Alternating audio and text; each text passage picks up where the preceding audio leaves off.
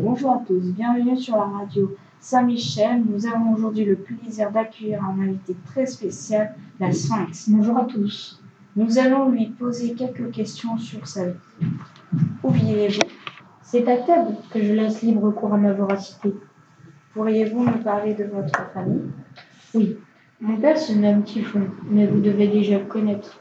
Quant à ma mère, c'est une femme serpent. C'était Nida. Avez-vous un frère ou une sœur? Oui, mon frère est Orthos, et c'est un chien à deux têtes. Et ma sœur est Chimère, alias la cracheuse de feu. Pourriez-vous nous, décrire votre physique? Oui, j'ai un corps de lion, une tête d'aigle et des ailes. C'est Edith qui vous a vaincu? Oui, mais je n'en suis pas fière. Au revoir et à bientôt. Non, d'abord j'ai quelques questions.